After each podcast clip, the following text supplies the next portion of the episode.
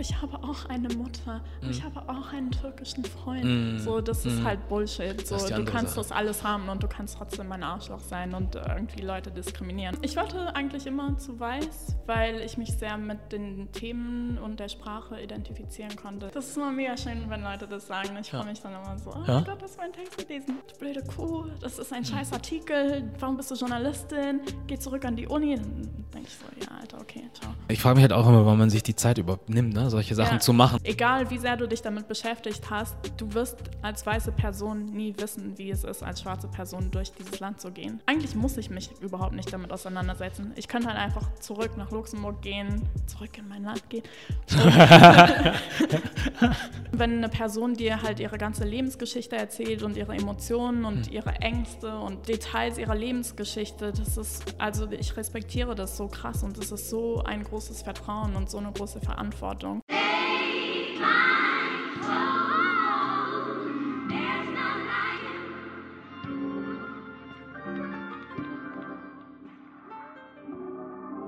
Ja, das ist der Made in Germany Podcast. Mein Name ist Junior und ich habe die Ehre, hier mit Rebecca Baden sitzen zu dürfen. Wie geht's dir? Ja, gut. Und dir? Gut, gut. Ja, doch. Alles gut soweit. Ich kann nicht klagen. Das ist sehr gut. Ich darf hier wieder bei meinem netten Kollegen Gerno in seinem Hyde-Atelier Zeit verbringen, Film, immer ganz gut, bietet sich auch ganz gut an hier alles. Und ja, jetzt das Interview mit dir. Yay, ich freue mich sehr, hier sein zu dürfen. freut mich, Danke dass du für die wieder. Einladung. Sehr gerne. Äh, ich habe mir gestern, wir können ja dann sowieso gleich auf das eingehen, was du machst. Ähm, nee, machen wir es doch gleich so. Du erzählst, was du machst. Und dann komme ich auf Was das. mache ich? Ähm, also ich bin äh, Redakteurin bei Weiß hier in Deutschland und ähm, ich schreibe halt Artikel für die Weißer.com-Seite und ich schreibe über Rassismus und Feminismus. Ja, cool. Und hast du dir das selber ausgesucht, dass du darüber schreiben möchtest oder wurde dir das so ein bisschen zugewiesen? Ähm, das hat sich so ein bisschen entwickelt aus den Sachen, über die ich geschrieben habe und meine Interessen und meine so, also meine Themen, die ich hatte und dann wurde das so ein bisschen eingeteilt und dann war das irgendwie klar, dass ich das dann machen würde. Ja. Weil ich habe mir gestern, was gestern oder vorgestern nochmal deine Sachen angeguckt, die Artikel, die du geschrieben hast. Da ist ja so ein Link bei dir in Instagram drin. Und dann habe ich einen über einen Mann gelesen, der aus dem Sudan kommt und Ja. ich glaube hier in Berlin lebt. Ja. Und dann mal ein bisschen davon erzählt hat, wie das für ihn ist, hier zu sein, während die ganzen Sachen zu Hause passieren. Und dann habe ich ein bisschen weiter runtergescrollt und nochmal einen Text gesehen. Da ging das irgendwie um dich und deinen schwarzen Freund. Und dann ist mir eingefallen, den Text habe ich schon mal gelesen, bevor ich überhaupt wusste, wer du bist. So. Wirklich? Da dachte ich, krass, den Text kenne ich doch irgendwoher. Weil ich habe erst so die Überschrift gesehen, dachte ich, warte mal, den kenne ich doch. Bin irgendwie raus, dann wieder rein, ja doch, den kenne ich, den Text. Ich weiß gar nicht, ich habe den letztes Jahr, glaube ich, irgendwo gelesen. Ja, kleine Welt. Das ist immer mega schön, wenn Leute das sagen. Ich Ja. freue mich dann immer so, oh Ja. mein Gott, das war ein Text gelesen. Ich war auch letztens in Hamburg in, in einer Bar mit Freunden und die haben eine Freundin mitgebracht und dann hat die halt auch gefragt, was machst du und so, was hast du, was schreibst du so und dann habe ich irgendwie erzählt, dass ich mal einen Artikel über Vulva-Watching geschrieben habe. Das war so ein Workshop. Und. Was ist ähm, Vulva-Watching? ja. das ist, also es war so ein sexpositiver Workshop und da waren, glaube ich, so sechs, acht Frauen. Und wir mussten uns dann in Paaren so gegenüber voneinander setzen und halt die Hose ausziehen und die Unterhose ausziehen. Hm. Und dann haben wir uns halt so fünf Minuten angeschaut. Weil es ging halt darum, dass man sich nicht mit dem Körper auseinandersetzt, so mit dem Weiblichen. Ja. Und ja, damals war ich noch Praktikantin. und das habe ich mit einer ähm, Kollegin gemacht, die auch Praktikantin war, Fotopraktikantin und jetzt auch noch eine enge Freundin von mir ist. Und ähm, ja, und dann hat diese Frau halt in dieser Kneipe gesagt, oh, das warst du, ich kenne diesen Artikel, ich Mhm. habe den damals gelesen, der war total lustig und das ist, ich freue mich so mega krass darüber, wenn Leute halt die Texte lesen. Ja. Wie hoch ist auch die Wahrscheinlichkeit, dass man sich irgendwo über den Weg läuft und dann dich trifft auf einmal? Also so, jetzt Leute wie du und ich, wir sind jetzt kein Thomas Gottschalk oder irgendwie Ja, sowas. eben. Und dass dann die Leute merken, oh krass, du bist diejenige, die den Text geschrieben hat. Geil. Ja, nee, ich war auch ein bisschen überrascht, aber das passiert mir in letzter Zeit immer wieder, dass ich dann mit Leuten in Kontakt trete und merke, dass ich irgendwo schon mal irgendwas mit denen zu tun hatte, ohne es zu wissen. Ja, wie bist du überhaupt zu Weiß gekommen? Ähm, ich wollte eigentlich immer zu Weiß, weil ich mich sehr mit den Themen und der Sprache identifizieren konnte. Ich habe halt damals Journalismus studiert und dann war ich so, okay, was könnte ich tun? So, wo, stell, wo sehe ich mich? Und diese ganzen ernsteren Magazine, war ich immer so, ich weiß nicht, ob ich da reinpasse. Hm. Und ich wollte halt immer zu weiß. Und, ähm, und im Bachelorstudium habe ich mich dann beworben für ein Praktikum und dann wurde ich nicht angenommen. Und dann habe ich im Master mich nochmal beworben und dann hat das geklappt und das ist jetzt zwei Jahre her. Und dann habe ich halt ein Praktikum gemacht, drei Monate lang. Und dann wurde ich übernommen als, ähm, als Trainee. Mhm. Und also es war sozusagen ein kürzeres Volontariat. Und ähm, seit einem Jahr bin ich jetzt da Redakteurin fest. Okay. Wenn du jetzt das vergleichst mit herkömmlichen, traditionelleren, älteren Blättern oder Magazinen, wie würdest du für dich dann Weiß beschreiben, für jemanden, der das nicht so kennt? Ähm, ich werde halt oft gefragt, so, was, was macht ihr eigentlich? Und ähm, ich sage dann immer, dass es ein Jugendmagazin ist und dass wir halt, also es ist sehr viel so Populärkultur, Sex, Drogen, Politik, aber auch, also es ist nicht nur Sex und Drogen, das sagen ja immer viele über Weiß, hm. so die vor allem bei Facebook folgen. Ähm, aber also es ist halt auch sehr politisch und vor allem gesellschaftspolitisch relevant und es ist einfach, ich glaube, es ist ein bisschen ehrlicher und vielleicht frecher als andere Medien, hm. wobei frech klingt immer so so teeny-mäßig, finde hm. ich. Also es ist aber halt einfach mehr so drauf einfach. Ja. Habt ihr dann, äh, ich will nicht das falsche Wort raussuchen, die Leute behaupten oder meinen ja, wenn man Journalismus macht, muss man sich eigentlich nur auf Fakten beziehen und sollte keine Meinungen reinbringen. Wenn das aber dann ein bisschen frecher ist, kommt dann schon ein bisschen was Eigenes mit. Und seht ihr euch dann wirklich, also seht ihr euch in der Verantwortung irgendwie ein, oder du jetzt als Person selber, wo du sagst, hey, ich muss das jetzt so distanziert und genau so schreiben, um keine Position dazu einzunehmen? Oder habt ihr die Freiheit zu sagen, nö, Meinung gehört eigentlich auch irgendwie mit dazu? Ich glaube schon, dass wir, ein sehr, ähm, dass wir eine sehr starke Meinung haben. Und ich bin aber auch der Meinung, dass wir das nicht wirklich verstecken und dass es schon klar ist. Ja. Ähm, aber also ich kann halt auch irgendwie nachvollziehen, wenn Leute sagen, so mit der Sprache, die wir verwenden, dass, dass es anders klingt, als wenn jetzt im, bei Spiegel Online so ein total nüchterner Nachrichtentext steht. Aber wir machen ja auch keine Nachrichten. Also wir sind halt ein Magazin eher. Mhm. Und ich finde, dass wir unsere Ausrichtung und unsere mit unserer Themensetzung ist halt unsere Meinung sehr präsent und es ist aber auch klar, dass das so ist. Hm. Also es ist jetzt nicht irgendwie versteuert. Das heißt dann, wenn sich irgendjemand über irgendwas so beschweren würde und sagt, äh, ihr habt das jetzt nicht objektiv genug geschrieben, haben sie sich wahrscheinlich dann nicht genug damit auseinandergesetzt, dass ihr überhaupt gar kein Nachrichtenblatt sozusagen seid, sondern eigentlich ein Magazin wie, keine Ahnung, ich sage jetzt mal Rolling Stones oder was auch immer jetzt. Ja? Ja, also vor allem, wenn ich halt einen Kommentar schreibe zu einem bestimmten Thema, wenn ich schreibe, keine Ahnung, äh, Nicki Minaj ist antifeministisch und dann habe ich halt meine Argumente, so dann ist das klar, dass es ein Kommentar von mir ist. Hm. Und, ähm, und also man kann aber nie, also irgendwie sind es halt immer Leute, die das dann nicht checken. Und ich habe mal irgendwie äh, geschrieben über Cristiano Ronaldo, mhm. der äh, eine Frau vergewaltigt haben soll. Mhm. Und der Kommentar dazu von mir war, dass es halt super viele Leute nicht interessiert. Und das habe ich auch mit Fakten halt belegt und so und Dokumente und Links zu Dokumenten. Und dann waren aber total viele äh, Jungs und junge Männer, die mir mhm. so in die DMs geslidet sind und waren so, Rebecca, was schreibst du da? Das ist scheiße, das ist dumm. Mhm. So, dann, also es ist halt immer, irgendjemand fühlt sich irgendwie angegriffen, vor allem wenn es halt um so Personen des öffentlichen Lebens geht. Ja. Und wie gehst du damit dann um, wenn du solche Nachrichten bekommst? Also je nachdem, wie die Leute mich ansprechen, wenn die halt so von vornherein mich angreifen, dann bin ich so. Also ich antworte dann teilweise halt einfach nicht. Ja. Und es gibt aber auch Tage, an denen ich mir Zeit nehme. Also wenn jemand mir wirklich halt erklärt, okay, guck, ich stimme überhaupt nicht zu mit dem, was du schreibst und ich sehe das ganz anders und das ist eine Diskussion. Ich finde es total wichtig, mit Lesern und Leserinnen zu diskutieren. Ja. Und ich habe auch schon mal mit, mit Frauen zum Beispiel bei Twitter diskutiert und das war eine total, ein total guter Austausch. So. Und wir sind dann, also man kann nicht immer einer Meinung sein. Und wir sind dann auseinandergegangen und waren so, okay, ich stimme dir nicht zu, du hm. stimmst mir nicht zu. Wir hatten trotzdem eine respektvolle Begegnung und dann ist es auch okay. Ja. Aber wenn jemand direkt so, ah, du blöde Kuh, das ist ein scheiß Artikel, warum bist du Journalistin? Geh zurück an die Uni. Dann denke ich so, ja, Alter, okay, ciao. Warum man, ich frage mich halt auch immer, warum man sich die Zeit überhaupt nimmt, ne? solche Sachen Ja. zu machen, also solche Sachen rauszuhauen oder überhaupt Leute dann so anzugreifen. Aber es bietet sich halt durch das Internet ganz gut an, weil man einfach mit einem Knopfdruck in deinem Postfach ist. So. Ja, schade. Tja, Ich finde es auch mega krass, dass Leute, also mein Artikel wird dann bei, auf der, Fa auf der Facebook-Seite von Weiß gepostet. So. Mhm.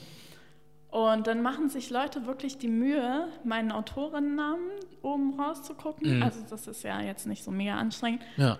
Und dann suchen die, geben die es bei Facebook ein, dann gucken die, wie viele Profile. Also es gibt ja viele Leute, die Rebecca Bahn heißen auf der Welt. Und. Okay. die suchen dann mein Profil und schreiben mir dann. Und dann denkst du, du machst dir so krass viel Mühe, nur um mich zu beleidigen. Ja. Ich hatte mal so eine, eine, ich glaube, es war eine Frau, so ein Trolling-Account, der hat mir auf alles auf meiner privaten Seite kommentiert. So. Und dann dachte ich so, wow. Also da kann man Ja. halt auch nichts machen Ja, dann blockierst du halt die Leute irgendwann so. Aber es gibt halt auch Journalistinnen, die richtig krass angegriffen werden und richtig so bis äh, vor die Haustür, Fotos von der Klingel. Also es ist halt, ich lache jetzt darüber, aber es ist eigentlich kein Spaß. ist abartig eigentlich, ne? So. Ja. Ja, dass man dann so Sachen in so ein Extrem ziehen muss. Ich finde auch bei manchen Sachen, wenn du, ja, Meinungen sowieso, ja, man wird nicht immer dieselbe haben. Und auf der anderen Seite auch, wenn das, was du schreibst, einen Menschen so sehr beeinflusst, also ich meine, ich könnte es verstehen, wenn du über die Person selbst schreibst und die sagt, hey, was du über mich erzählst, ist Kacke, das stimmt so nicht, lass uns sitzen und reden oder so. Das wäre eine Lösung zum Beispiel. Aber wenn es dann um irgendjemand geht, der du gar nicht bist, so und was interessiert ist, also jetzt kein, also nicht um irgendwie respektlos zu sein, aber was interessiert es mich jetzt wirklich, was eine Person X über Cristiano Ronaldo sagt? So, das ist vielleicht interessant, um zu wissen, ja, oh krass, wusste ich gar nicht, dass das passiert sein soll und dass es da noch eine andere Perspektive gibt. Andererseits nimmt das nicht so viel Einfluss auf mein Leben, dass ich meine, dich jetzt angreifen zu müssen. So. Ja, Das ist zu krass. ich versuche immer so ein bisschen nachzuvollziehen, warum, also wenn jemand Kritik äußert, versuche ich halt auch so das zu reflektieren und zu Ja. gucken, okay, könnte die Person recht haben. Aber äh, man merkt halt auch oft, dass die Leute sich nicht so wirklich mit dem Artikel auseinandergesetzt haben. Vor allem in unseren Facebook-Kommentaren sind immer Leute, ich glaube, die Hälfte von denen hat den Artikel nicht gelesen, sondern nur So. die Überschrift bei Facebook. So. Und, und da kommen halt auch oft so Argumente, die halt im Artikel eigentlich schon widerlegt oder behandelt werden. Und dann ist es halt auch, also dann habe ich auch keine Energie Mhm. und keine Zeit, mich mit diesen Leuten so lange auseinanderzusetzen, weil die sich ja auch nicht mit dem auseinandergesetzt haben, was sie eigentlich kritisieren. Also Ja. was soll ich machen? Ja, das ist auch witzig. Oder wie man es auch witzig oder traurig. Weil, ja, ist halt so, ne? Klick, nicht Clickbait, aber dieses, wie nennt man das? Headlines einfach nur lesen, ne? So. Ja. Und dann darauf irgendwie eine Meinung haben. So, Ja. Finde ich auch ein bisschen schwach oder auch ein bisschen faul, so dann. Traurig, das ja, Ganze ein aber bisschen. also ich verstehe auch, dass, also wenn bei Facebook irgendwie, das ist ja, das ist ja auch ein Geschäft so. Also die, die Medien, die wollen ähm, über ihre Facebook-Seite halt Leute auf den Artikel ziehen. Und natürlich wird dann das Zitat, was dann in die Copy geschrieben wird, das ist halt das lauteste Zitat oder irgendwas, wo Sex drin steht oder Drogen. ja. Und dann sind halt super viele Leute, die sagen, okay, das verfälscht die ganze Geschichte, wenn ihr nur diesen einen kurzen Ausschnitt da ähm, postet. Und äh, ich, ich kann das schon nachvollziehen, dass es manchmal nicht ideal umgesetzt wird. Und manchmal nicht auch so, okay, Leute, warum habt ihr dieses Zitat aus diesem Interview jetzt unkommentiert? Also es ist bei allen Medien so. Ähm, aber trotzdem, man kann das halt überwinden, indem man einfach den Artikel liest und dann den Rest liest und dann, ah, okay, mein erster Eindruck war halt falsch. Ja, die Zeit nimmt man sich halt dann nicht, ne? Ja, das ist halt schade. Das ist richtig hart, weil ich denke halt auch so, auch wenn du jetzt, selbst wenn ein Mensch deinen ganzen Artikel liest, heißt es, also wenn man dann sagen würde, ja, was du sagst, verfälscht das Ganze oder was auch immer. Auf der einen Seite denke ich, wenn man über irgendwas berichtet oder was sagen möchte, sollte man schon gucken, dass man irgendwo nah an der Wahrheit dran ist, also so nah wie möglich. Andererseits denke ich halt auch, es ist unsere eigene Pflicht, auch selber zu prüfen. Also du könntest was schreiben, morgen könnte jemand anders auch was schreiben. Das, du könntest Abweichungen sehen zum selben Thema, wo ich dann persönlich, also ich persönlich denke dann, es ist meine eigene Pflicht, entweder, also wenn es mich wirklich so bewegt, selber zu recherchieren und zu gucken, was dran ist.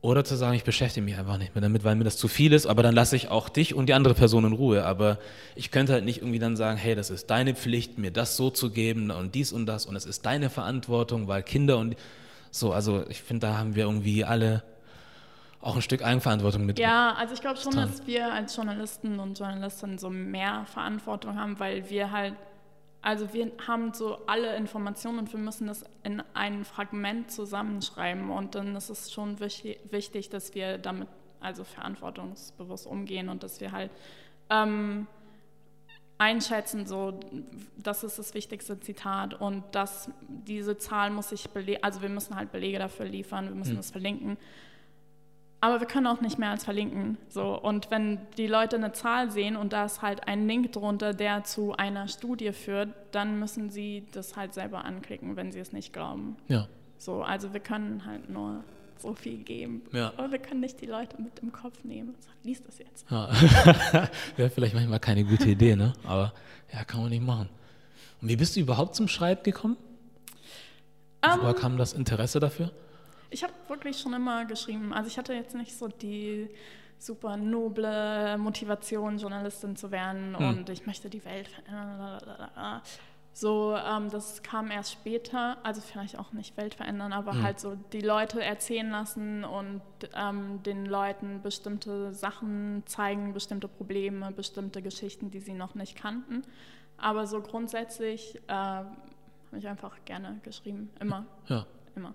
Wie geht's dir dann darüber, äh, dann, wenn du sowas schreibst, wie die jetzt, wie die Geschichte von dem Herrn aus dem Sudan zum Beispiel, der dir dann halt so eine Geschichte von einer Welt erzählt, die wir uns gar nicht vorstellen können, die aber auch extrem grausam ist, so wie man es dann halt liest. Ähm, wie kannst du, wie gehst du mit solchen Sachen dann um? Ähm, also uns wird halt, man, uns wird immer gesagt, dass wir uns nicht zu sehr emotional reinhängen sollen und man braucht ja auch die Distanz, wenn, um, um Dinge kritisch zu hinterfragen. So. Ähm, aber es ist natürlich, wenn, wenn, sich, wenn jetzt jemand vor mir sitzt und mir so eine total persönliche Geschichte erzählt und mir Bilder zeigt und mir Videos zeigt und mir sagt, meiner Familie ist dies und das passiert mhm. und mir ist dies und das passiert, so dann, also das nimmt dich halt mit so und du fühlst damit und du unterhältst dich ja auch mit der Person auf Augenhöhe. Also das ist wie bei jedem anderen Menschen, wenn, auch wenn wir jetzt mit, miteinander reden, so du begegnest den Leuten auf Augenhöhe und natürlich macht das irgendwas mit dir. Hm. Und du musst aber, glaube ich, dann im, im Nachhinein trotzdem in diesen Modus fallen, wo du das halt aufschreibst und reflektierst und Dinge überprüfen musst. So war das so, ist an dem Tag im Sudan dies und das passiert. Und das heißt ja nicht, dass ich der Person nicht glaube, weil ich diese Person nicht mag oder nicht respektiere hm. oder was auch immer, sondern es ist einfach Teil des Berufs, so Dinge ja. überprüfen. Aber natürlich ist es, ähm, nimmt es einen mit. Also es gab schon Interviews, wo ich halt danach aufs Klo gegangen bin und geheult habe. Hm. So. Ja, weil auf der einen Seite, ja, man soll eine gewisse Distanz dazu haben, wenn man sich damit beschäftigt. Auf der anderen Seite, wenn ich sowas lese, am Ende soll ich ja auch irgendwie ein bestimmtes Gefühl haben, oder? Also vor, vor allem, wenn es um so Ungerechtigkeiten geht.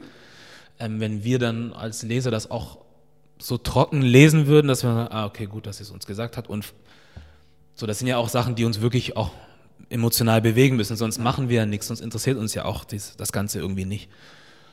Tja, hm. Ja, das ist so ein Handwerk. Also Journalismus ist halt ein Handwerk, weil du musst es, es gibt schon eine Dramaturgie. Wenn ich jetzt ein Porträt schreibe über jemanden, dann muss ich das halt auch so dramaturgisch aufbauen, so dass, dass die Leser und Leserinnen halt mitgehen und dass es sie interessiert und dass sie mehr über dieses Problem erfahren wollen. Und da muss ich die Zahlen und Statistiken so einflechten, dass das irgendwie, also dass es halt passt. Das ist halt so ein ganzes Ding.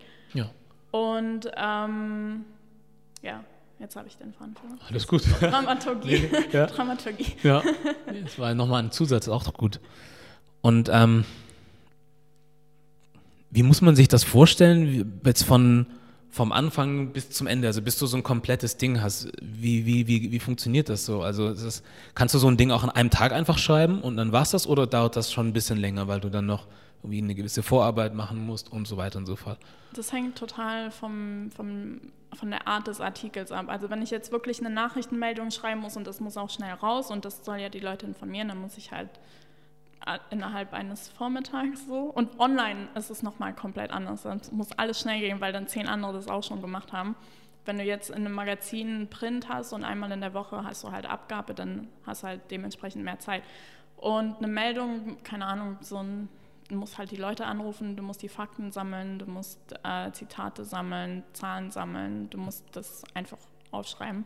So, dann, keine Ahnung, zwei, drei Stunden. Ja.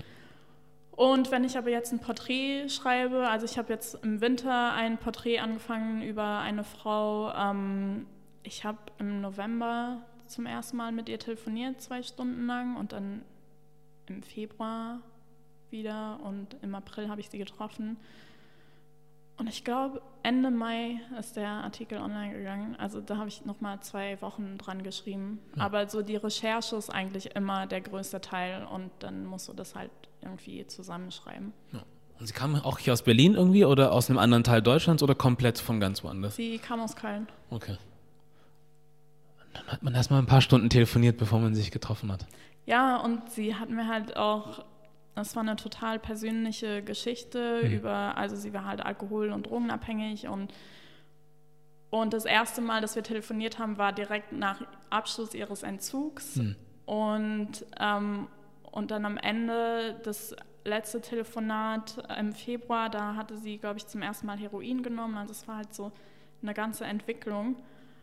Und ähm, ja, also das war halt so auch die längste Recherche. Ja. So.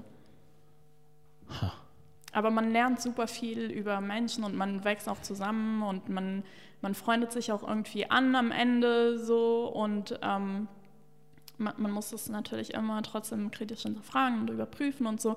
Aber trotzdem, wenn eine Person dir halt ihre ganze Lebensgeschichte erzählt und ihre Emotionen und mhm. ihre Ängste und Details ihrer Lebensgeschichte, das ist, also ich respektiere das so krass und das ist so ein großes Vertrauen und so eine große Verantwortung. Und natürlich ist man dann irgendwann, hat man eine engere Beziehung zu ja. jemandem. Suchst du dir die Leute selber raus dann oder wird dir das irgendwie so zugewiesen ein bisschen?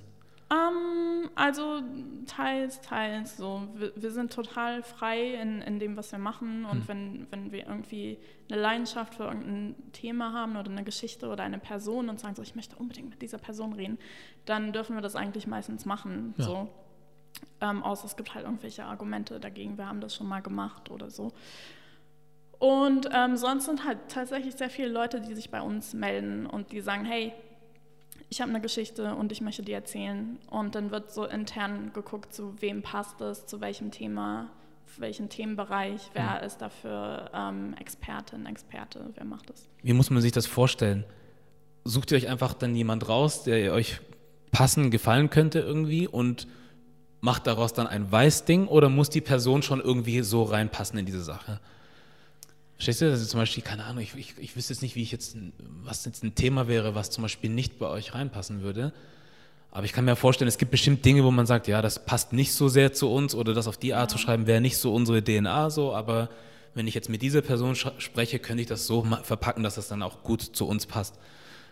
Ist das irgendwie ein Kriterium, wenn ihr irgendwie Sachen schreibt oder ist das einfach so, ich mach einfach mal. Ich glaube, das Allerwichtigste bei uns ist, dass wir halt anhand von persönlichen Geschichten Dinge erzählen. Hm. Also auch so komplexe Sachen ähm, wie, keine Ahnung, Asylpolitik ist halt am stärksten, wenn du es anhand einer Person und ihrer Geschichte erzählst.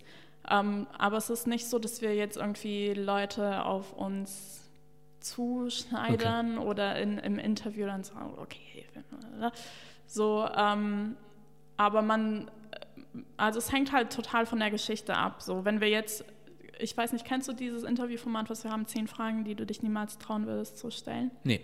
Da haben wir, also es ist halt so ein Interviewformat und es sind zehn Fragen. Mhm. Und wir, das sind dann verschiedene Leute, zum Beispiel zehn Fragen an einen Soldaten mhm. oder zehn Fragen an eine Frauenärztin oder so. Und da so suchen wir natürlich Leute, die irgendwie jung sind und so ein bisschen zu unserer Zielgruppe passen ja. und die halt auch viel zu erzählen haben. Ähm, das ist halt das, das Wichtigste, dass die Leute überhaupt was zu erzählen haben. Ja. Und es ist egal, wie sie aussehen oder so. Ja. Ähm, aber es ist halt wichtig, dass unsere Zielgruppe sich mit diesen Leuten identifizieren kann. Also wenn wir jetzt nur so ältere weiße Typen überall auf der Seite hätten, dann wären halt die Leute, die uns lesen, wären so. Hm. Es ist mir scheißegal, was der macht. Ich will das überhaupt nicht wissen. Ja. Ich kenne ja selbst weiß, was heißt nur, hauptsächlich aus dem Amerikanischen, weil ich das irgendwann vor Jahren angefangen habe anzugucken. Und deswegen kenne ich das für mich auch so mehr als Entertainment. Also, ja, sowohl als auch Entertainment mit faktischem zusammen so. Also ich glaube, wenn jetzt jemand, wenn jetzt jemand einen Bericht äh, über Auseinandersetzungen in Syrien macht, ist das kein Entertainment. Aber dafür habt ihr ja noch viele andere Sachen, vor allem die Sachen in Verbindung mit Hip-Hop zum Beispiel, das sind so Sachen, die mich ansprechen. Ähm, ihr habt dann auch Sachen wie, in Amerika zumindest, dieses Fuck That's Delicious und solche Sachen und dies und jenes. Gibt es das in Deutschland auch, so Rap-Sachen, also so Rap-spezifische Rap-spezifische Sachen? Im Video glaube ich nicht. Aber ich bin echt so in unseren Videobereichen so null versiert. Ja. Ähm, aber in, in unseren Texten auf jeden Fall. Ja. Guckt man da nicht einfach mal rein, irgendwie, wenn dann die Kollegen von euch irgendwie das machen? Oder ist man da so sehr in seinen eigenen, dass man. Nee, doch, also bei so größeren Sachen, äh, dann, das kriegt man schon mit. Ähm, Zwei Kollegen von mir haben jetzt so eine größere Investigativrecherche veröffentlicht über, über Kollegas Alpha-Mentoring und natürlich, dann kriegt man mit. Also wir kriegen natürlich mit, woran unsere Kollegen und Kolleginnen arbeiten. So, und man unterhält sich auch, weil wir sehr viel Zeit miteinander verbringen, auch in den Pausen und nach der Arbeit und dann so, okay, was machst du gerade, woran arbeitest du? Ja, ich mache dies und das. So man kriegt das schon mit, aber das ist jetzt nicht so mein Themenbereich. Okay. Was mich gerade interessiert, wenn du, wenn wir schon davon kurz sprechen, ich weiß nicht, ob du diesen YouTuber Leon Lovelock kennst. Ähm, kennst du die Person, die mal über ihn geschrieben haben soll? Ich habe den Artikel nicht Bei, gesehen. bei uns? Ja. Ja. Okay. Unterhält man sich dann auch über sowas, wenn dann irgendwie das zum Thema wird? Weil irgendwie von ihm kam ja irgendwie so dann die Anschuldigung, dass dann irgendwelche Sachen gesagt wurden und solche Sachen. Spricht man dann auch über sowas bei euch? Teils, also es hängt total davon ab, wenn das jetzt so rechtliche Sachen sind, dann ist das natürlich immer so ein bisschen mehr unter Verschluss. So, das sind halt die Leute, die es betrifft, die reden darüber. Ähm, und es ist auch manchmal so, wenn, also wenn Leute wirklich total Probleme bekommen nach einem Artikel, zum Beispiel wenn ich eine Autorisierung habe und die geht nicht durch oder die Person ist, nachdem mein Artikel veröffentlicht wurde, total verärgert, so dann habe ich auch irgendwann, fuckt mich das halt so ab, dass ich auch keine Lust mehr habe, dauernd darüber zu reden in der Mittagspause. Ja. Ja. Wir sind auch nur Menschen. So, ja, auf jeden Fall, klar. Nee, das hat mich gerade nur so interessiert, aber da kann man Haken dran machen. Ähm, ich habe noch was anderes von dir gelesen. Angeschnitten habe ich das eine. Da hattest du darüber geschrieben, wie das ist, wenn man, ich weiß nicht, ob es in Deutschland ist oder in Berlin als Frau mit dem Fahrrad unterwegs ist. Und das kam aus einem Erlebnis von dir selber, das dir selber widerfahren ist. Passiert das sehr oft? Ich, ähm, ich fahre halt nicht so oft Fahrrad und ich glaube, ich habe das auch im Artikel geschrieben und mir ist es aber dann aufgefallen, dass immer, wenn ich Fahrrad fahre, wenn ich mir ein Leadbike ausleihe, dass, ähm, dass dann irgendwelche Leute, Männer, mir irgendwelche Dinge hinterher schreien und ähm, vor allem, wenn ich halt auch so abends unterwegs bin. Und, ähm, und dann dachte ich so, warum ist das eigentlich so? Oder geht das nur mir so? Und dann habe ich das bei Instagram in meinen Stories halt gepostet. Und dann haben mir total viele Frauen zurückgeschrieben und gesagt, ja, bei mir ist das auch so. Und so, und dann, also dann denkt man so, okay, das ist vielleicht ein Thema für einen Text und vielleicht geht es noch mehreren Leuten so und vielleicht hat es einen Hintergrund und so entstehen manchmal Texte so und so ist auch der Text entstanden. Und haben die auch Männer dann auf deine Stories geantwortet, die du gepostet hast, oder auf den Beitrag selbst irgendwie? Mm, nee, nee, ich glaube nicht. Okay.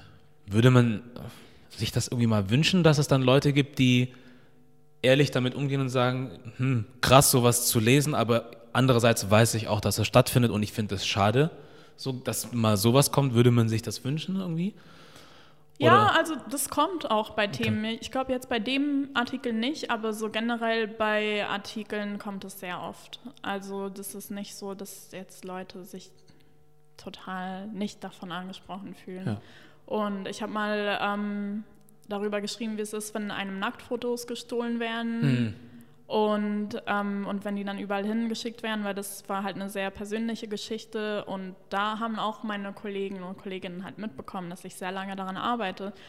Und dann haben sich total viele Männer und Frauen bei mir gemeldet und halt gesagt, ey, das ist voll mutig und das ist total gut, dass du das machst und das ist total empowernd oder das ist total wichtig, dass das angesprochen wird oder das war mir nie so bewusst mhm. oder ich habe nie darüber nachgedacht und das kommt schon. Also das ist fast, ähm, das kommt eigentlich öfter als negative das ist gut. Sachen. Jetzt, wo wir gerade irgendwie drüber sprechen, denk, ist mir jetzt irgendwie aufgefallen, dass wenn ich äh, Artikel lese oder überhaupt irgendwas lese, geht es mir nicht immer oder hauptsächlich darum, dass ich mich bestätigt fühlen möchte in dem, was ich denke, sondern einfach mal was anderes sehen und sagen, krass, wusste ich so nicht. Aber dann auch dann damit ehrlich umgehen wollen, wo ich sage, okay, wenn mir jetzt irgendjemand morgen schreibt, ja, Männer sind dieses und jenes oder es kommt halt darauf an, wie es auch geschrieben ist, ne? aber wenn ich jetzt so einen Artikel sehe, den du geschrieben hast, wo du dann so eine Situation beschreibst, sage ich auch, ja, ist halt auch wirklich so und das gibt's auch. Ich habe es selber nie miterlebt und ich kenne auch keine Menschen, die sowas machen in meinem Umfeld, aber ich weiß, dass es sowas gibt und ähm, deswegen finde ich es auch gar nicht mal blöd, sowas zu schreiben und auch irgendwie öffentlich zu machen und ähm, aber auch nicht schlecht, wenn dann andere Leute darauf reagieren und sagen, ja, stimmt, hast recht, ist passiert und ist nicht so geil, weil man dann vielleicht auf die Idee kommt, wenn dann der eine Kumpel oder so im eigenen Freundeskreis sowas mal machen sollte oder gemacht haben sollte, dass man dann sagt, hey, müsste das nicht vielleicht auch mal sein lassen? Ja. Weil ich kann mir nicht vorstellen, wie das ist. So, ist mir nie so passiert und würde ich aber auch nicht wollen, dass es irgendwem widerfährt sowas. Hast du irgendwie da gemerkt, dass es früher vielleicht ein bisschen anders war, so vor einigen Jahren und vielleicht schlimmer geworden ist? Oder ist es eine Sache, die immer schon so da ist? Ich glaube, dass das immer schon da war. Ähm, ich weiß noch, als ich nach Berlin gezogen bin vor acht Jahren, vor acht Jahren ähm, bin ich äh, an meinem ersten Unitag mit dem Fahrrad zur Uni gefahren und ich bin in Luxemburg nie Fahrrad gefahren, wirklich. Hm. Und dann bin ich halt so über den Bürgersteig gefahren, weil ich so, okay, die Straße und Berlin und Fahrrad fahren. Und, ähm, und da war halt so eine Gruppe, eine Frau und zwei Typen. Und dann war die Frau so, ey, warum fährst du nicht auf der Straße, du Fotze? Nein. also, erste Woche Berlin. Ich war so, nein, ich hasse Berlin. Ja. also ich glaube, dass Leute schon immer so waren. Und, ähm, und man sagt ja auch so, ähm, keine Ahnung, wenn, wenn Leute sich so benehmen oder wenn, wenn Männer halt so sehr ähm, altmodische Geschlechterrollenbilder haben oder auch Frauen, dann sagt man halt auch so, okay, die 50er haben angerufen und sie wollen ihre Rollenbilder zurück. Also das gibt es halt schon mhm. vor lange. Aber das Neue ist halt, dass jetzt mehr darüber geredet wird und dass es jetzt mehr hinterfragt wird und dass mehr Leute Zugang zu den Positionen haben, wo sie das halt ansprechen können. Ja und dass sie mehr Möglichkeiten haben zu sagen, hier, das ist das Problem und so erfahren wir das und ähm, hört uns jetzt zu. Und deswegen ist es auch total wichtig, dass Journalismus oder allgemein solche Positionen divers sind, dass ja. mehr Leute Zugang haben, dass mehr Leute ihre Perspektive beschreiben können oder die Sicht auf irgendwelche Themen lenken können, die für sie wichtig sind, aber die für andere Teile der Bevölkerung halt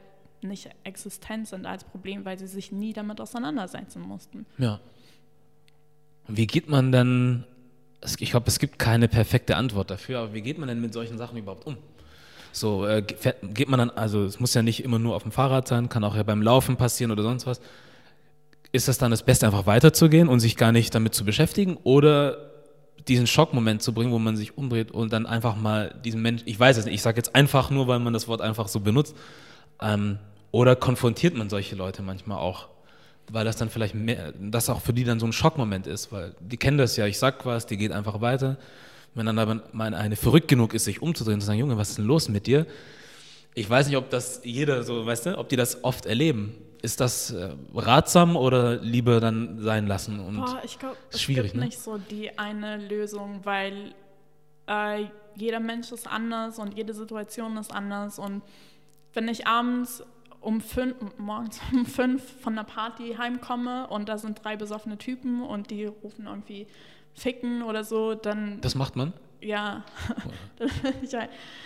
Äh, dann steige ich nicht ab, weil ich dann auch einfach keinen Bock habe. So. Hm. Also ich war letztens auf so einem Panel, da meinte die Frau so, ey, choose your battles. Du kannst nicht jeden Kampf kämpfen und hm. du kannst nicht jeden ansprechen und du kannst nicht jeden konfrontieren. Und manchmal ist es halt einfach zu gefährlich und manchmal ist es aber auch, ähm, keine Ahnung, ich persönlich, ich finde das halt dumm, wenn jemand das macht und ich finde das scheiße, aber ich gehe jetzt nicht nach Hause und bin total verstört deswegen. Mhm. Und ähm, ich bin auch mal vorbeigefahren an so Typen und dann habe ich mich halt umgedreht und den gemacht und dann mhm. bin ich halt weitergefahren. So. Ja. Ähm, aber ja, das ist halt, das ist total situationsabhängig und das ist tagesabhängig und das hängt von dir als Person ab und das hängt von den Menschen ab, die, ähm, die das machen, ob die dich vielleicht angreifen könnten, ob die gewalttätig werden könnten es gibt nicht die richtige Art und es ist falsch, jemandem zu sagen, du hättest dich wehren müssen mhm. und du bist selber schuld, wenn du das einfach über dich ergehen lässt und das ist aber auch falsch zu sagen, so, ähm,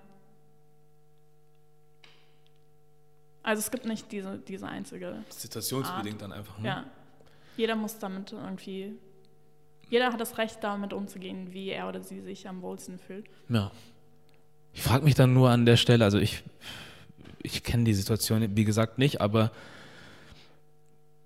jetzt aus meinem Verständnis heraus frage ich mich so, derjenige, der sowas macht oder sagt, der wird ja bestimmt auch eine Mutter, eine Schwester, eine Oma, sonst irgendwas haben.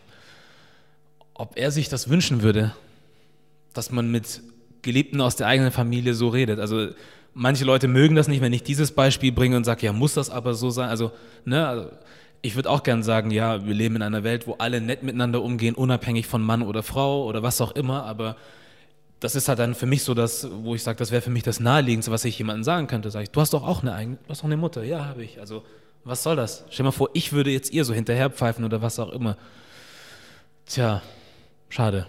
Ja, ich glaube, es ist nicht so, dass, ähm, ich glaube, dass diese Leute nicht so sehr darüber nachdenken, was sie mhm. machen. Mhm. Und ähm, ja, also wie du auch gesagt hast, so eigentlich sollte dieses, du hast eine Mutter, du hast eine Schwester, du hast eine Freundin nicht der, die Motivation dafür sein, ja. Frauen ähm, oder allgemein Menschen halt respektvoll zu behandeln. So. Ja. Aber ähm, ich, glaub, ich kann auch verstehen, dass es manchmal der einzige Zugang genau. ist zu jemandem. Ja, weil ich denke ich denk jetzt auch irgendwie in dem Moment ist dieser Gedanke von, wir sind alle Menschen, zu hoch für diese Person. Also die Person ist ja dann in dem Moment nicht ich weiß nicht, ob das an Intelligenz liegt, sowas zu machen. Es gibt auch bestimmt intelligente Menschen, die so einen Scheiß machen, aber ich glaube, wenn du dann einem Menschen, der zu sowas in der Lage ist, damit kommst, hey, wir sind noch Menschen und wir sollten respektvoll miteinander, das ist eine, nochmal eine zu hohe Ebene, wo man dann leider Gottes wahrscheinlich ein bisschen weiter unten ansetzen muss und sagt, okay, wir fangen erstmal bei deiner Familie an und dann arbeiten wir uns vielleicht irgendwann mal hoch oder so. Aber ja, so. also keine Ahnung, ich glaube, man sieht in sehr vielen Diskussionen so, dass dieses aber ich habe auch eine Mutter, aber mm. ich habe auch einen türkischen Freund. Mm. So, das ist mm. halt Bullshit. So, du kannst Sache. das alles haben und du kannst trotzdem ein Arschloch sein und irgendwie Leute diskriminieren und Ansichten haben, so, die scheiße sind. Das ist das. Ja. Ähm, ich weiß nicht, wie man das ändert. Ich glaube, das ist einfach so ein Prozess und immer wieder wiederholen und es nervt auch für die Leute, die betroffen sind, dass mhm. sie immer wieder das Gleiche äh, erklären müssen, obwohl das eigentlich für uns total einleuchtend ist, warum das scheiße ist. So. Aber das ist einfach ein sehr langer Prozess und es ist auch Erziehung und es ist auch so, wie sind wir sozialisiert und was wird uns beigebracht und wie werden Leute behandelt in unserer Kindheit, was sehen wir, was reproduzieren wir und das ist, glaube ich, einfach so ein sehr allgemein gesellschaftliches Ding, was man verändern muss und das dauert Jahre. Ja, das kann auch eine Weile dauern. Aber gut, das heißt deswegen trotzdem nicht, dass man nichts sagen oder nein, machen. Nein, nein, auf keinen Fall. Genau. Wenn du schon von Diskriminierung sprichst oder das mal so, äh, in den Raum geworfen hast, ich habe noch einen anderen Bericht von dir gelesen. Hatte ich, ja vor, hatte ich das vorhin zu dir gesagt oder hatten wir das hier schon auch, während die Kamera lief? Als du über nicht, nicht direkt über deinen Freund geschrieben hast, aber das Erlebnis, also der dann von woanders hergekommen ist und dann hier war und gewisse Dinge erlebt hat. Hm, darfst du dazu was sagen? Möchtest du was dazu sagen? Kann man dich dazu fragen? Ja. ja. Ähm, ich finde es zum einen schon mal überhaupt stark, dass es jetzt in eurem Fall ein Magazin zum Beispiel gibt, das dir die Möglichkeit gibt, sowas zu schreiben und sowas zu sagen. Weil ich mich frage, würde ein herkömmliches Blatt irgendwie das erlauben, solche Nachrichten schreiben zu dürfen? Hast du da irgendwie ein Gefühl für oder kannst du das irgendwie einschätzen? Ich glaube, bei uns, ähm, das hat halt meine ehemalige Chefin auch immer gesagt, unsere ehemalige Chefredakteurin, ähm, das ist, also unsere Stärke ist halt, dass wir Geschichten aus unserer Perspektive schreiben können und aus unserer Erfahrung. Also das ist halt das, was Weiß auch ausmacht. So und dementsprechend war es halt total leicht zu sagen, so hey, mir ist das aufgefallen und ich glaube, ich habe davor auch bei Twitter darüber geschrieben erst und dann ist meine Chefin damals halt auf mich zugekommen und hat gesagt, hey, willst du nicht einen Artikel darüber schreiben?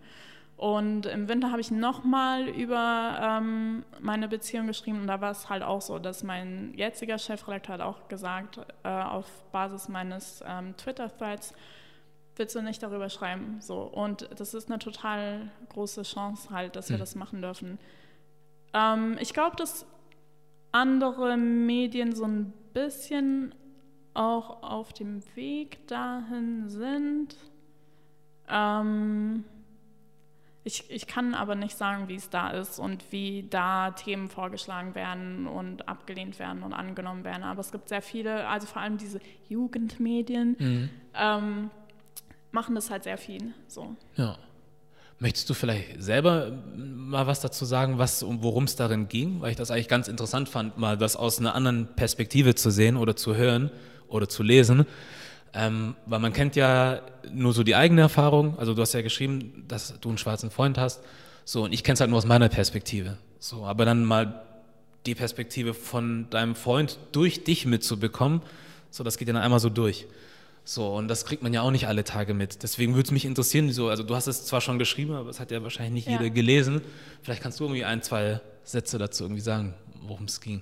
Ich glaube so grundsätzlich das, was ich halt gelernt habe und was ich auch in dem Artikel beschrieben habe, ist so, ähm, ich wusste halt so theoretisch, also ich hatte mich mit Rassismus auseinandergesetzt. Es war jetzt nicht so, oh mein Gott, es gibt Rassismus.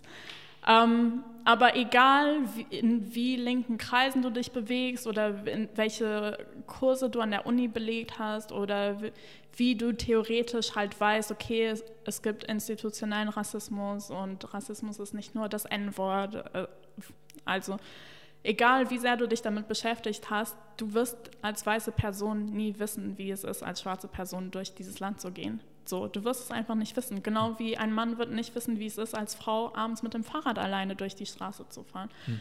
Und, ähm, und das war halt so meine Erkenntnis, wenn ich mein Leben mit jemandem teile, der schwarz ist und wenn wir zusammen durch die, durch die Stadt gehen, ähm, dann sehe ich das anders und ich sehe es noch immer nicht so, wie er es sieht, natürlich, aber ähm, es ist halt so, wow, okay, so oft passiert es und an so alltäglichen Orten. Also es ist halt, es ist so total allgegenwärtig halt einfach.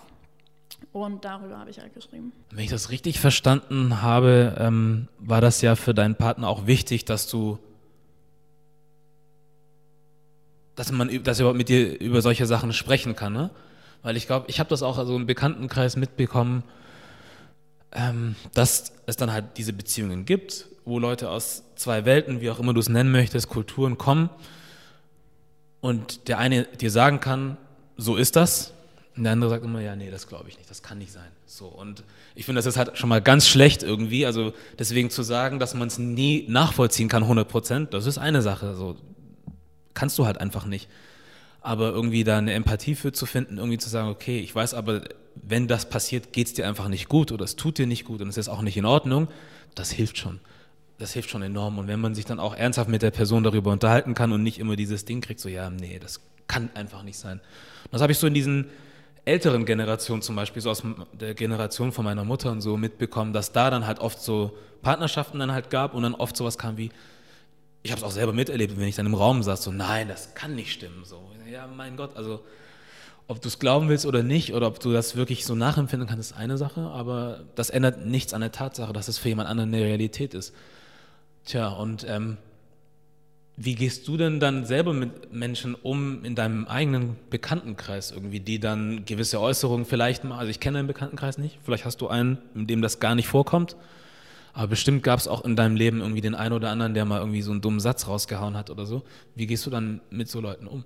Also ich finde, dass man als Partner, Partnerin, Freund, Freundin, so also auch außerhalb von Liebesbeziehungen halt eine Verantwortung hat das ähm, anzusprechen. Und das ist auch egal, ob ich jetzt mit meinem Freund unterwegs bin oder, ähm, oder mit Freunden allgemein oder ob irgendjemand in der Bahn halt ähm, rassistisch angegriffen wird oder sonst irgendwie diskriminiert wird, finde ich, ist es eine Verantwortung einzugreifen. Aber man muss halt auch ähm, so ein bisschen abwägen, die Person, die betroffen ist, will die das? Mhm. Weil ich bin auch schon oft irgendwie in Konflikte so voll reingegangen und mein Freund meinte so, ey, mach das nicht. So, ich will nicht jeden Konflikt hier austragen und du ärgerst die Leute mehr, wenn wir uns einfach küssen vor den Leuten. Mhm. So, und das musste ich halt erst lernen. Also das ist halt, das ist auch so schwer irgendwie. Du musst, also das Wichtigste ist einfach, dass du der Person, die betroffen ist, signalisierst, so ich bin da und wenn du Hilfe brauchst, dann helfe ich dir auch. Aber ich finde es auch nicht gut, ähm, immer volle Kanne so, ein, so einen Streit anzufangen, wenn die Person sich damit total unwohl fühlt und eigentlich keinen Bock darauf hat. Ja. Aber wie ist das jetzt, wenn ihr jetzt zum Beispiel nicht zusammen unterwegs seid und du bist jetzt einfach so unter deinen Freunden und, oder Bekannten und das, da ist jetzt irgendjemand mit dabei, der haut dann irgendwelche Sachen raus, die für dich eigentlich nicht gehen.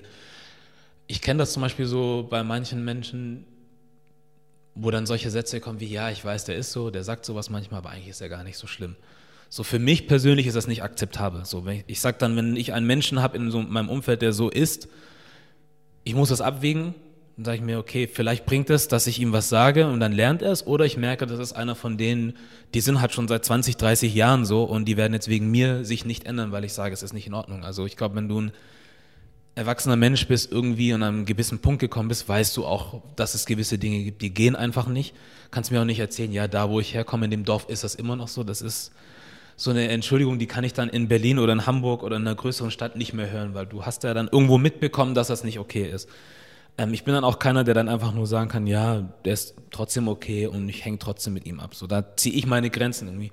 Wie ist das für dich so? Ich bin da auch äh, sehr radikal so, hm. weil, also wenn jemand in meiner, wenn jemand, mit dem ich Zeit verbringe oder mit dem ich irgendwo irgendwo bin, so, wenn jemand sowas sagt, dann weiß die Person sofort, dass ich das nicht gut finde. Und dann sage ich auch, warum. Und dann sage ich, hey, das ist rassistisch, hey, ähm, das ist diskriminierend so.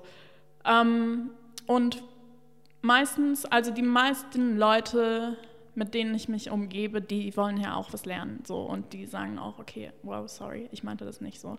Habe ich das gerade wirklich gesagt? Und wenn Leute das halt zeigen und sagen so, okay, wow, es tut mir leid, das war ein Fehler und was ändern wollen oder was ändern, dann ist es auch okay.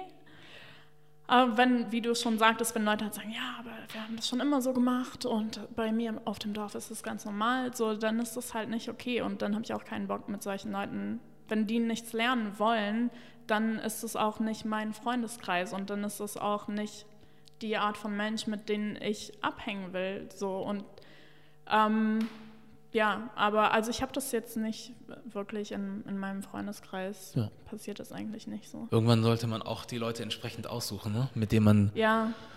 so. Ich glaube, also die Leute, die halt so denken, haben, glaube ich, auch keinen Bock mit mir abzuhängen, mm. weil es nicht lustig ist dann. Ja. Und ähm, wenn ich bin auch so ein Mensch, so wenn ich ein Problem habe mit etwas, dann sage ich es auch sofort und selbst wenn ich es nicht sage, sieht man es meinem Gesicht an. Mhm. So, dann bin ich so. ja. Passt. Hattest du das auch in deinem normalen, also normalen, in deinem Bekanntenkreis, dass irgendwie mal ein Kommentar zu eurer Beziehung kam irgendwie, der nicht so in Ordnung war? Oder hast du das Glück gehabt, dass du Gott sei Dank also eigentlich nur so korrekte Leute um dich herum hast, die da auch kein Problem mit sehen und auch keinen Satz irgendwie raushalten? Ähm, also Problem in meiner Beziehung sehen hat noch nie jemand gesagt oder also würde sich, glaube ich, auch niemand trauen. Und ich glaube halt wirklich in, in meinem Umfeld, so die Leute, mit denen ich mich umgebe, die wollen, dass ich glücklich bin und die denken halt auch nicht so. Ähm, aber, also man, man weiß ja nie, aber ähm, das hat wirklich noch nie jemand irgendwie was gesagt. Ähm, es gab in meinem entfernten Bekanntenkreis mal irgendwie so Reaktionen auf, auf ein Bild, so äh, äh irgendwie so, stimmt das, was man über schwarze Männer sagt? Oh je. Und dann war ich so, ich glaube, ich habe gar nicht mehr geantwortet. So. so ein Kommentar unter dem Bild irgendwie? Oder Das war halt wirklich so. Ähm, Öffentlich auf Facebook? Boah, das oder? ist wirklich schon, ich glaube, zwei Jahre her. Hm. Ähm, aber ich glaube, es war so bei WhatsApp äh, so ein Bild gesehen und äh, dann die Frage und ich. Warum? Oder es gibt halt auch ähm, so random Leute, die dann so, ha, stehst du auf Schwarz? So, und äh, ich, ich, war davor mit einem weißen Typen zusammen und mich hat das noch nie jemand gefragt, stehst du auf Weiß? Ja. So, und das ist auch immer so, als ob die Leute dann irgendwie so onto something sind. Ja, ja. So, mhm. ah, ich habe etwas herausgefunden über deine Vorlieben. Ich war so, was einfach. Ähm, aber sonst ist es eigentlich, also die Leute, ja, nee, die, die Leute wissen halt, dass es nicht geht. Was und deswegen hat, passiert es nicht. Aber was hat man denn auch davon, wenn man das weiß? Also selbst wenn es so ist, also oder auch nicht, also was juckt das denjenigen? Ich verstehe es nicht. Und ja. das, aber ich finde, also darüber habe ich halt dann auch mal geschrieben, ähm, ich finde, das zeigt aber, das objektifiziert Leute einfach mega so. Und, und mein Freund ist nicht ein, ein Sexobjekt hm. oder ein Sexsubjekt oder irgendwie ein Fetisch. Hm den ich auslebe. Ja. Und das ist so degradierend einfach. Und deswegen also das geht halt einfach nicht. Ja. Und ich finde die, ich die Frage blöd, ich finde es übergriffig, ich finde, aber ich, ich glaube, die Leute denken halt nicht nach über sowas. Ja. Und ich weiß nicht, wie man sie dazu bringt, nachzudenken. Hm. Also man muss es halt immer wieder erklären. Und deswegen schreibe ich auch solche Texte. Und ich finde es auch wichtig, dass Weiße anderen Weißen das auch erklären. Ich finde, es ist falsch, die ganze Verantwortung auf die betroffene Personengruppe zu schieben. Ähm, und also es ist ja, Rassismus ist so ein gesamtgesellschaftliches Problem. Ja. Und deswegen schreibe ich das halt auf, dass Leute vielleicht denken so, ah, ja, hm, okay, so ist das. Oder dass auch Leute, die in einer multiethnischen Beziehung sind und die sich nie damit auseinandergesetzt hm. haben, dass die vielleicht denken, ah, vielleicht sollte ich mehr über das Leben meines Partners nachdenken? Also es ist halt eine Verantwortung auch. Und ja. genauso wie ich von einem Mann, mit dem ich zusammen bin, erwarte, dass er sich damit auseinandersetzt, wie ich die, die Welt als Frau sehe. Ja. Oder wenn, wenn jemand eine Partnerin hat, die eine Behinderung hat, dass man sich damit auseinandersetzt. Also es ist einfach so empathisch und verständnisvolles ähm, Zuhören einfach. Also ich meine, so wachsen wir alle und so hm. lernen wir Dinge außerhalb unserer kleinen Blase. Ist halt auch die Frage, ob man überhaupt Lust hat, was zu lernen. Ne? Also wir, ich glaube, wir beschränken Lernen irgendwie nur auf akademisches Wissen oder Sachen, die wir uns aus dem Netz ziehen können oder sonst irgendwas. Aber wenn es ums Menschliche geht, dann sehe ich selten, oder ich will jetzt nicht sagen, dass das nicht gibt, gibt es natürlich, aber man begegnet halt oft trotzdem Menschen, wo man merkt, krass, der hat, hat irgendwie keinen Bock, irgendwie menschlich was dazu zu lernen, irgendwie, sonst würde er sich nicht so verhalten. Also ich glaube, Fehler machen wir alle irgendwo. Ähm, es geht halt nur darum, wie gehst du damit um? So, wenn ich zu dir sage, hey, was du gesagt hast, war nicht so cool, dann reicht es mir auch, wenn du sagst, hm, scheiße, wusste ich nicht. So, ich versuche es besser zu machen. Das reicht mir schon, als zu sagen, also manchmal siehst du ja den Leuten auch an, dass sie merken, dass sie Scheiße gebaut haben, aber anstatt das zuzugehen, ja, nee, aber trotzdem. So, weißt du, dann denke ich mir, ja gut. Ich finde es halt schade, weil ich glaube, viele Sachen kann man auch dann dadurch rausfinden oder lernen, wenn man sich einfach auch mal die Zeit nimmt, irgendwie Leuten wirklich zuzuhören oder auch eine Empathie dafür haben zu wollen, was die anderen dir erzählen. So, wir haben es ja schon gesagt, also ich weiß nicht, was es heißt, eine Frau zu sein, du weißt nicht, was es ist, ein, schwarz, heißt, ein schwarzer Mann zu sein. Ich weiß aber trotzdem, dass es einfach Dinge gibt, die falsch sind. So, weshalb ich dann persönlich sage, ob es jetzt dein Problem als Frau ist oder sein Problem als muslimischer Mann oder so oder als Jude oder was auch immer, ich stehe für beides gleich oder für alles gleich ein, so wo ich sage, okay, kann ich so nicht durchgehen lassen, auch wenn es mich persönlich nicht betrifft, weil mich kann es genauso betreffen. Also ich sage halt immer, wir alle haben irgendwie so unseren eigenen kleinen Kampf in unseren Lagern oder wie auch immer du sie nennen möchtest. Und ich kann auch verstehen, warum sich der eine mehr oder weniger für das andere einsetzt. Aber am Ende also streiten wir eigentlich alle denselben Kampf. Wir wollen alle akzeptiert werden. So. Und ja. deswegen finde ich es auch wichtig, dann ähm, Leuten, die man kennt, so auch gewisse Grenzen aufzuzeigen oder auch eine ganz klare Stellung dazu zu nehmen und zu sagen, du, mein Freund, das geht halt so nicht. Anstatt zu sagen, hey, ja, geht eigentlich nicht, aber weil wir uns halt so gut verstehen und gerne Kaffee trinken einmal die Woche, nehme ich es halt so hin. So bin ich kein Fan von. Ähm, so viel dazu. Ähm, wir hatten aber auch jetzt abseits von den Kameras ähm, davon gesprochen, dass London dir sehr gefällt, ähm, was ich gut nachvollziehen kann und dass du Unterschiede siehst zwischen, also ich, ich will dich jetzt hier auch nicht zum Experten für irgendwas machen, ne? nicht, dass du jetzt denkst, warum fragt er mich jetzt diese ganzen Sachen, aber ich möchte jetzt halt auch nicht nur Sachen komplett zu deiner Arbeit komplett durchfragen, sondern auch so dich als Person irgendwie. Und ähm, du meintest ja, dass dir das lieber gefällt oder dass das deine Lieblingsstadt sogar ist. Ähm, was siehst du für Unterschiede? Ähm, also ich, ich muss dazu sagen, ich bin ja selber keine Deutsche und ich habe auch. Nicht? Nee. Muss ich nicht. nee, also ich komme ja aus Luxemburg und, und ich bin, meine Eltern sind auch äh, Luxemburger und, und ich bin keine Deutsche und ich sehe mich auch nicht als Deutsche. Also ich habe oft so dieses, wenn Leute fragen, woher kommst du? Und sage ich, ja, ich wohne in Berlin, aber ich komme nicht aus Berlin. Und dann sagen die Leute, ja, aber dann bist du ja Berlinerin. So, mh, mm, also ich habe halt keine deutsche Identität. Hm. Null. Und, ähm, und ich kann mich auch nur, also ich kann mich nicht mit deutscher Kultur identifizieren. Ich, kann mich, ich bin gar kein so Kulturmensch. Ähm, und aber so das, was ich hier beobachtet habe in den letzten Jahren und das, wo ich reingewachsen bin und wo ich mich integriert habe, ähm, das ist, also man, man sieht halt so ein bisschen so, wie in Deutschland miteinander umgegangen wird und welche Werte den Leuten hier wichtig zu sein scheinen. Und, ähm, und ich finde halt, ähm, ich finde in, in Deutschland so fehlt so ein bisschen Wärme und Höflichkeit. Ja. Und, und in England ist halt, also England ist halt so eine mega höfliche Kultur überall und alle entschuldigen sich die ganze Zeit und alle sind nett zueinander. Hm. Und in der Bahn sind die Leute, machen sich Komplimente und hm. so. Hm. Und, ähm, und ich finde das total schön.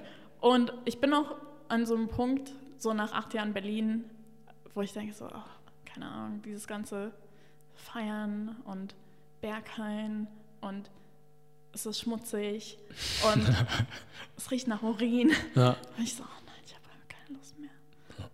Und ich genieße das dann immer, in eine Stadt zu kommen, die so ein bisschen organisierter ist und sauberer ist und wo die Leute nett sind und wo die Gesellschaft halt auch total anders zusammengesetzt ist. Also ähm, mein, mein Freund, der aus London kommt, er sagt halt so, ey, hier ist voll die diverse Gesellschaft, hier ist es total normal, dass eine Frau mit Kopftuch eine Schulklasse unterrichtet und hm. mit der ins Museum gehen.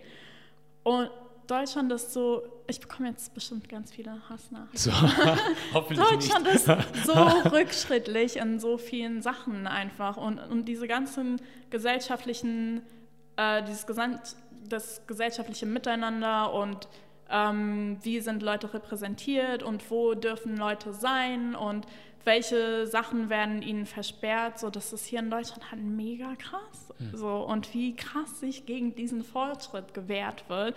Und auch so politisch einfach. Also ich meine, AfD und dann die Union geht da so ein bisschen mit und die FDP fischt auch so ein bisschen am rechten Rand, weil das ist einfach Teil der Gesellschaft hier und es wird so total hingenommen und die ganze Zeit wird hier diskutiert, so was ist eigentlich Rassismus? Und, ähm, und ich glaube, also ich bin immer so, ich bin halt durch meinen Job, ähm, mische ich da halt sehr viel mit und kommentiere und beobachte und so, und ähm, andererseits denke ich aber auch immer so, boah, eigentlich muss ich mich überhaupt nicht damit auseinandersetzen. Ich könnte halt einfach zurück nach Luxemburg gehen, zurück in mein Land gehen. Oder halt woanders. Also ich, ich bin halt echt manchmal so, boah, muss ich mir das alles geben? So. Ähm, aber ja, ich, ich glaube, es gibt andere Orte, wo man mehr Lebensqualität hat, auch vor allem je nachdem, wie man aussieht. So, ich bin halt am Ende des Tages noch mal eine weiße Frau. Ich kann auch hier in Deutschland, werde ich halt anders behandelt trotzdem und und äh, man sieht mir nicht an, dass ich Ausländerin bin oder irgendwie andere Wurzeln habe und ähm, man, man liest es nicht aus meinem Namen heraus. Mhm. So, ich kann hier halt anders leben ja. als jemand, der hier geboren ist und der eine andere Hautfarbe hat zum Beispiel. Ja. Tja, dann gibt es ja aber immer die Menschen natürlich, die, wenn die dann jetzt sowas hören, wie was du gerade gesagt hast, dann sagen, ja, aber dort ist ja auch nicht alles in Ordnung. Da gibt es ja auch dieses und jenes. Ne? Also, wobei ich finde, das ist dann halt auch nicht immer ein Argument, weil Nein. ich glaube, äh, wir brauchen da gar nicht lange drüber diskutieren, dass es überall Rassismus gibt, so oder so, ähm, in, in seinen verschiedenen Formen, aber deswegen dann zu sagen, dass, also weißt du, das eine zu diskreditieren, also wo man sagt, okay, es gibt halt Sachen, die ich persönlich auch sage, in England besser funktionieren. Auch wenn dort manche Menschen Zielgruppen sind. Also ich zum Beispiel als Afrikaner habe keine Probleme dort gehabt, weiß aber zum Beispiel, dass Chinesen irgendwie angegriffen wurden, weil es dann hieß, ja, die kommen hierher und die studieren und die nehmen uns die Studien es gibt, hier sind es die Chinesen, da sind es die Araber, da ist, ist immer irgendwas. Trotzdem werden aber Sachen richtig gemacht. So. Und ähm, deswegen finde ich dieses Argument immer, ja, aber da ist es doch auch so schwierig, bis hin zu eigentlich äh, nicht passend. Und zu dem, was du auch noch gesagt hast, dass du eigentlich, wenn du wolltest, dich dafür entscheiden könntest, nichts zu sagen und so dein ruhiges Leben in Frieden leben könntest. Wäre auch eine Möglichkeit, aber ich finde es eigentlich gut, dass du es machst, also äh, beziehungsweise dich nicht dafür entschieden hast, nichts zu sagen, weil du auch vorhin schon was Wichtiges gesagt hast, ähm, dass nicht immer nur die Betroffenen dafür verantwortlich also sind, um diesen Wandel zu bringen, weil sie einfach auch aus einer, einer schlechteren Position starten. So, ne? Also wenn wir irgendwie auf Startblöcken sind, bin ich auf 10 und du bist auf 2. So. Hast halt einen Vorsprung und kannst mit dem auch anders arbeiten. So, deswegen finde ich es auch wichtig, ähm, wenn ich mir zum Beispiel auch Sachen wie die Sachen in den USA angucke, wo ich sage, klar wäre das toll, wenn sich die ganzen Afroamerikaner mobilisieren und die Latinos und dies und das, aber trotzdem brauchst du halt auch noch die ganzen weißen Leute dort, die auch mitziehen müssen, weil dadurch, dass du halt auch ein gewisses Privileg hast, reden zu dürfen, so. Also es gibt halt Leute wie meinesgleichen, wenn die zu irgendwas sagen, ja, sag mal nichts dazu, so. Du wirst es vielleicht auch irgendwie mal hören, aber bei uns ist dann nochmal, uns gibt man vielleicht erst gar nicht den Raum, überhaupt irgendwas anzusprechen. So, man wüsste gleich, okay, wenn wir den einladen, der wird über dies und jenes sprechen, kein Bock drauf. Bei dir ist es vielleicht wieder was anderes. Ich finde es halt auch scheiße, wenn Leute die ganze Zeit auf ein Thema fixiert werden, weil sie die Geschichte haben, die sie haben oder weil sie aussehen, wie sie aussehen. So, hm. Ich finde es total blöd, so man sieht eine schwarze Person so, ah, erzähl mal was über Rassismus.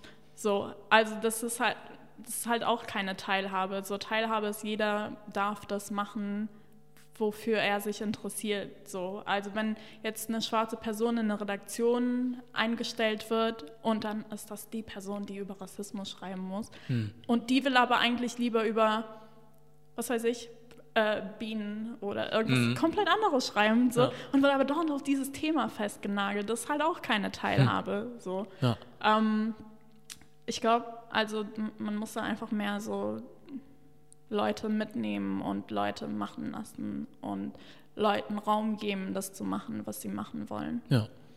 Könntest du bei euch dann auch auf was anderes umsteigen? Also, also was heißt komplett umsteigen? Aber wenn du sagst, ja, eigentlich ist das so meine Ecke, ich würde aber gerne mal irgendwie ein Sportevent covern, weil ich irgendwie Bock drauf habe. Könntest du das auch machen? Ja. Okay. Ja, nicht schlecht. Ihr dürft wohl ganz schön viel machen. Geil. Du hast ja auch schon äh, so off-camera gesagt, dass äh, ihr da auch so ein ganz tolles Umfeld da habt. Ja, also es ist wirklich ein toller Ort zum Arbeiten. So, also es gibt natürlich Probleme und jede Firma hat Probleme Klar. und es ist auch manchmal nicht leicht durch die internationale ähm, Unternehmensstruktur ähm, sich so immer irgendwie seinen Willen durchsetzen zu können oder sich frei zu entfalten. Hm. Aber ähm, innerhalb meines Teams, also ich habe halt so das beste Team und, ähm, und wir sind alle nebenbei befreundet, mehr oder weniger eng, aber wir kennen alle unsere Lebenssituationen und, und wir verbringen sehr viel Zeit miteinander und, ähm, und so ist es halt auch in der Zusammenarbeit. Also es ist jetzt nicht so, wenn jemand für ein Thema verantwortlich ist und ich habe da was und ich sage so, hey, ich habe Bock, das zu machen, dann sagt die Person nicht so, nein, das ist mein Thema. Hm. Dann ist es so, man arbeitet zusammen, man macht zusammen coole Dinge, man unterhält sich. Ähm, also es gibt halt nicht so dieses Konkurrenzdenken bei uns. Ja, das ist eigentlich auch ganz gut, ne? weil dann jeder hat ja so seine, ich, ich will jetzt nicht Schwächen sagen, aber auf jeden Fall Stärken irgendwie oder Sachen, für die man sich mehr oder weniger interessiert, von denen man dann auch was rausziehen kann.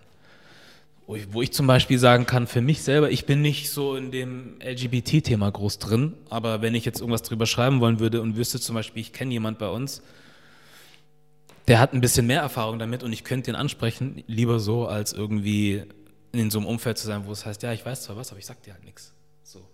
Weil sonst Gefahr läuft, dass du auch was damit machst. Ja. Das ist gut, dass du dann so ein Umfeld hast, wo man wirklich miteinander arbeiten kann. Ja. Ich wollte früher auch mal zu Weiß, vor Ewigkeiten, als ich es angefangen habe zu gucken. Wie heißt der, einer von den Gründern, Shane irgendwas, ich habe seinen Nachnamen vergessen. Smith. So, ich fand immer seine Beiträge immer ganz geil. Dachte ich, ja, das will ich machen. Ich muss sagen, dass ich die internationalen Sachen nicht so krass nee? konsumiere. Also hm. ich, bin, ich bin nicht so der Videomensch. Ja. Ich gucke auch keine YouTube-Videos hm. ähm, zum Beispiel. Und ich bin mehr so Textmensch. Ich lese auch internationale Artikel ähm, von uns oder von anderen Medien halt so. Ja. Ähm, aber ähm, so die, ich weiß nicht, was Shane Smith macht. Krass. Ja, kann ich auch verstehen irgendwie. Also ich bin da gerade anders. Ich bin so, ich lese weniger Sachen, aber gucke mir viel, viel mehr an. Ja, und sein Zeug war alles Mögliche, ne? Irgendwie an irgendwelche Krisenorte gefahren und bis hin zu, ich finde halt, ich weiß nicht, wie es heute ist, weil ich heute auch ehrlich gesagt nicht mehr so viel weiß konsumiere, was aber auch mit daran liegt, dass es mittlerweile schon zu viel für mich gibt teilweise. Das ist bei Netflix zum Beispiel auch so da gibt es zu viel. Ja. So früher wusste ich, es gibt so fünf, sechs, sieben, acht geile Sachen so und die guckst du an, dann ist gut. Und jetzt machst du auf und du findest alles, wo ich sage, ich habe nicht mal Lust durchzugucken, was es gibt. Und bei Weiß ist es halt auch so, dass halt voll viel dazugekommen ist, wo ich, ich weiß gar nicht, wo ich anfangen soll. Aber früher war das halt so, haben die so coole Sachen gemacht, die mit Hip-Hop in Kombination waren, wo man dann sagte, keine Ahnung, von 30 Künstlern irgendwie Freestyles genommen, so eine Minute lang und dann alle zusammengepackt irgendwie. Und das war so ein 40-Minuten-Ding und das war in Zusammenarbeit mit Hennessy oder so. So, das fand ich eigentlich ganz cool. Ich glaube, daher habe ich auch so ein bisschen meine Inspiration gefunden, wie ich mit, also von Marketing denke, wie man Marketing machen kann, weil ich halt solche Sachen beobachtet habe, die ich ganz cool finde. Tja, schade, dass du nichts davon gesehen hast. so, aber nee, muss ja auch nicht sein. Ja, was habe ich noch?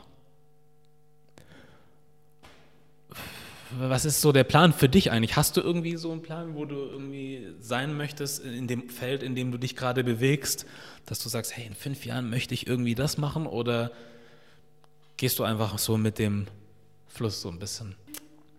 Ich bin total schlecht in so, in fünf Jahren möchte genau. ich dies und das machen, weil, also alleine in den letzten zwei Jahren ist so viel passiert ähm, man weiß es halt nicht. So. Ähm, aber also ich mache halt voll gerne das, was ich mache und ich möchte noch immer mit Menschen zusammenarbeiten und Menschen ähm, die Möglichkeit geben, ihre Geschichte zu erzählen durch mich oder halt selber. Ähm, und ich könnte mir halt aber auch vorstellen, so irgendwie mal was Eigenes zu machen, irgendwie was Eigenes zu leiten aufzubauen. Ähm, so. Ich hoffe, das ist jetzt keine Schocknachricht für deine Kollegen. Wie, was willst du machen? ja, das ist doch gut. Ha. Nee, aber ja doch. Finde ich toll. Also das Wichtigste ist für mich halt so, Menschen Möglichkeiten zu geben. Ja. Und, ähm, und ich habe es voll gern, wenn Praktikanten und Praktikantinnen zu uns kommen und wenn man sie aufbauen kann und ja. wenn man ihnen zeigen kann, was sie eigentlich können. Ja. Und es ist so ein mega kitschiges Ding eigentlich. Aber ähm, ich finde das so schön, wenn dann Leute rausgehen nach drei Monaten und halt was gelernt haben und sagen so, ey, danke, dass du da warst für mich, danke, dass du mir gezeigt hast, dass ich das kann, mhm. danke, dass du mir das beigebracht hast.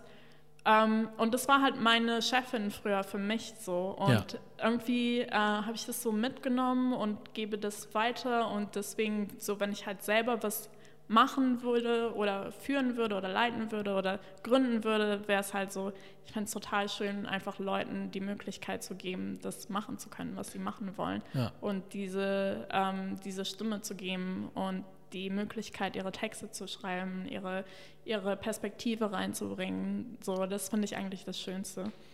Ja, finde ich eigentlich auch wichtig. So, also vor allem auch im Rahmen, was also Praktiken das angeht, irgendwie. Ähm, wenn ich jetzt dann in den Jobs, die ich hatte, irgendwie Praktikanten hatte, ich bin schlecht in Leuten einfach nur irgendwas zu geben, damit sie es machen.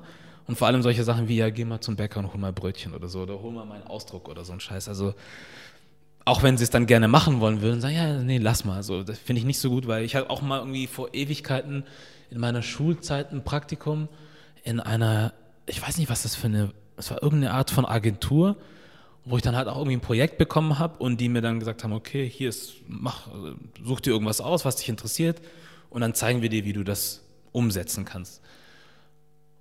Und das fand ich halt richtig geil, weil da waren halt Leute da, wenn ich sie gebraucht habe. Natürlich saß nicht irgendwie jemand die ganze Zeit neben mir und hat immer geguckt, aber wenn ich jemanden gebraucht habe, war immer jemand da und hat sich Zeit für mich genommen. Und das war das einzigste Praktikum, wo ich rausgekommen bin, dachte, krass. So, da hat sich wirklich jemand Zeit für mich genommen, aber ich glaube, das ist ja auch wichtig, wenn du irgendwie die Zukunft ausbilden möchtest, dass du den Leuten irgendwas mitgibst und sie was tun, was ihre Zeit auch wert ist, weil oft wird ja heutzutage nur gedacht, Praktikant heißt, komm und du darfst was machen und wir nutzen einfach, auf gut Deutsch, wir nutzen eigentlich deine Arbeitskraft aus. So. Und ich finde das schade, weil nachher brauchst du dich nicht wundern, wenn du nachher sagst, ja, wir finden keinen Nachwuchs oder was auch immer.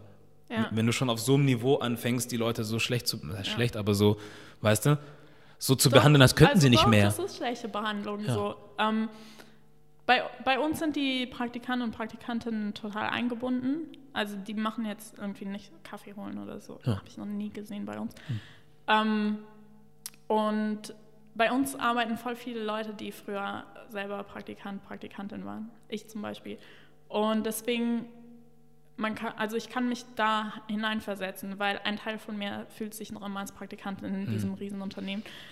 Und, ähm, und deswegen, ich finde es total schön bei uns, dass die Leute ihre eigenen Texte schreiben. Unser Schülerpraktikant, den wir gerade haben, der ist 18 Jahre alt. Hm. Ähm, der ist halt zum Festival gefahren ein Wochenende lang und hat einen Artikel darüber geschrieben, hm. allein. Und, und so, das ist total schön. Und deswegen, also deswegen macht man doch ein Praktikum, um was zu lernen und nicht um Kaffee zu machen für irgendjemanden. Ja. Aber ähm, was halt, also ein Problem bei Unternehmen generell ist einfach, dass Praktikanten und Praktikantinnen nicht ordentlich bezahlt werden oder gar nicht bezahlt werden. Mhm.